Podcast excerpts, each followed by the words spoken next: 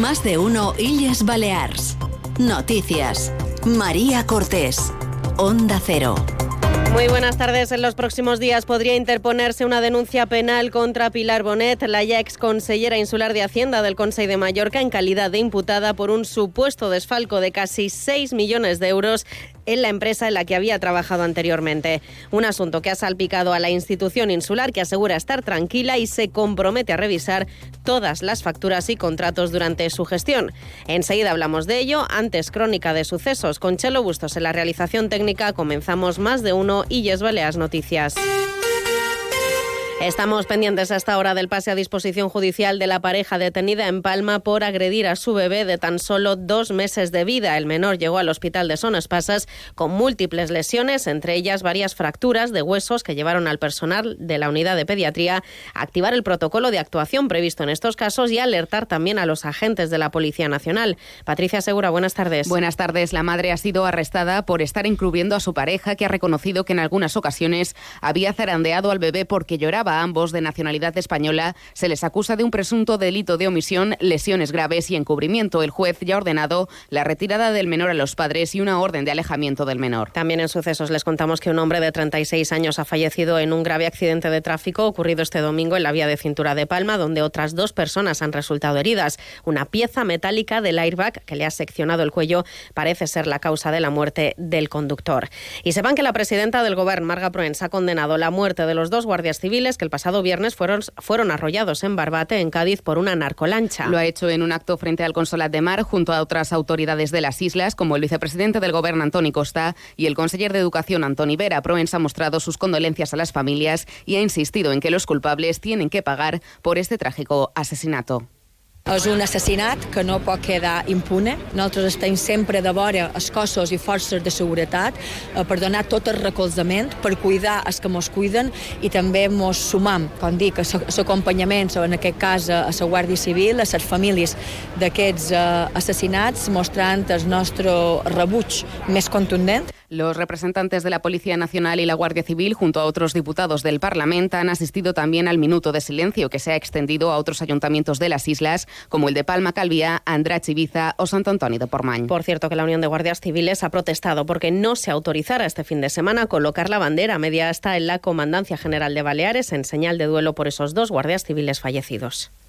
Lunes 19 de febrero a las 7 de la tarde en el Auditorium de Palma, Gala de los Premios Onda Cero Mallorca 2024. Presentada por Elka Dimitrova y Martí Rodríguez, con las actuaciones de Anegats y Agustín El Casta. Consiga su invitación gratuita en la web del Auditorium. Premios Onda Cero Mallorca. No, no es solo una entrega de premios. Trablisa y Autovidal, concesionario Mercedes-Benz, patrocinadores globales. Más de uno Illes Balears. Noticias. Onda Cero. El equipo de gobierno del Consejo de Mallorca asegura estar tranquilo por la gestión de la ya ex consellera de Hacienda, Pilar Bonet, que dimitió el pasado fin de semana por unas acusaciones de presunto desfalco. Según el presidente de la institución insular, Llorens Galmés, los departamentos de Intervención y Tesorería han avalado que las decisiones políticas de Bonet se han apoyado de informes técnicos. Martí Rodríguez, buenas tardes. Buenas tardes. Algo que ha avalado en un pleno extraordinario la interventora general del Consejo, que no considera necesario realizar una auditoría.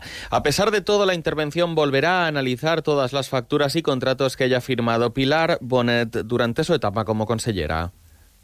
Un conseller no puede conformar una factura si previamente un técnico no lo ha hecho. Entonces, en cuanto a la posibilidad de que se encargue una auditoría, mm, yo entiendo, pero es mi, entender como, como técnica de la casa, creo que está más que controlado por lo que es la intervención y luego el control externo de la sindicatura de cuentas y que no consideraría necesario realizar una auditoría.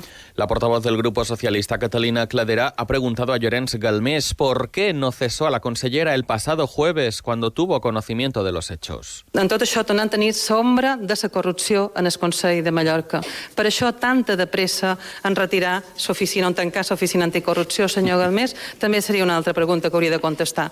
En definitiva, duim set mesos de gestió en el Consell de Mallorca on en comptes de gestió veiem que han de resoldre líos interns. Veiem un president absent, que menteix, que no lidera, que no pren decisions que l'han de teledirigir des de consolat. El resto de grupos de la oposición han cuestionado las filtraciones a los medios de comunicación sobre la presunta estafa y han lamentado la falta de contundencia de Llorenç Galmés. Antoni Sales i Jaume Alsamora són los portavoces de Proposta per les Illes i Més per Mallorca. Ens podria dir qui, com i per què es filtra d'aquesta manera quasi personal, quasi en tots personals, o sense quasi, en el mitjan de comunicació. Exemplar hagués estat destituir destituir de manera fulminant a la consellera Bonet.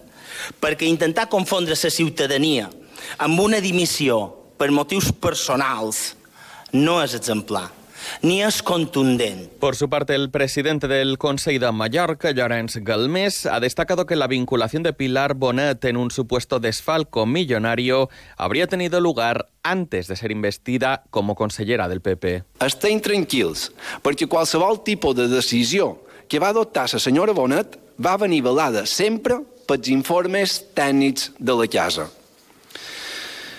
No hi ha res, per tant, que en aquests moments pugui fer pensar que hi ha qualque cosa mal feta, per molt que l'oposició mos vulgui fer creure lo contrario. Y vamos ahora con un dato preocupante. No dejan de crecer las patologías vinculadas a la salud mental entre los niños y adolescentes de las islas. Han aumentado más de un 60% en los últimos dos años. De hecho, la población infantil y juvenil del archipiélago está en la diana del Plan Estratégico Interinstitucional de Salud Mental de Baleares. La presidenta del Gobierno, Marga Proaens, ha querido referirse a una situación no como una pandemia silenciosa, sino como una pandemia muy ruidosa y ha anunciado que se reforzarán los programas de detección y prevención en los centros educativos, además de incorporar a psicólogos en colegios e institutos a partir de septiembre.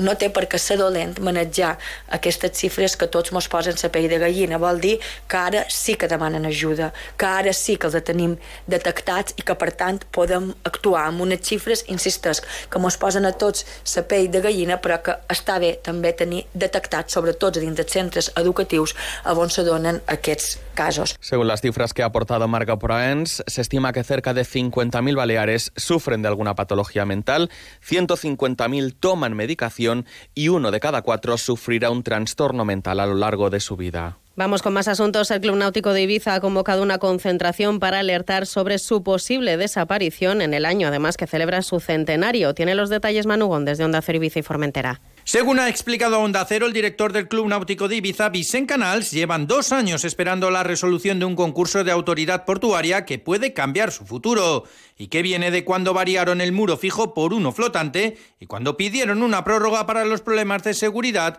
que esto originó concurso al que nos abocaron ellos no tiene ningún sentido hoy por hoy. Es decir, es, aún habla de planes de contingencia y habla de estructuras eh, flotantes. Hemos tenido dos años para guiar con los temporales, donde hemos tenido que sufrir sacando las embarcaciones del puerto. Estos señores de, de autoridad portuaria no han hecho ninguna inversión.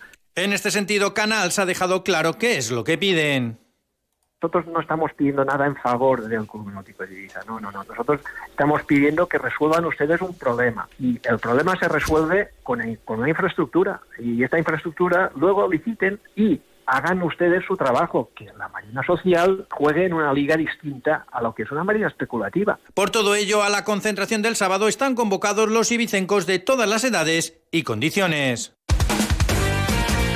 Deportes, Paco Muñoz, buenas tardes. Buenas tardes. En primera división, victoria del Real Mallorca en Somoza 2 a 1 ante el Rayo Vallecano, que le aleja seis puntos de los puestos de descenso. El segundo gol lo marcó Beda Chamurici en periodo de prolongación. El delantero kosovar estuvo en Radio Estadio de Onda Cero, destacando su primer partido de titular tres meses después de la lesión y la ilusión que le genera poder ganar la Copa del Rey. Y vuelta con gol, además con gol de victoria, un delantero no puede querer algo más, la verdad.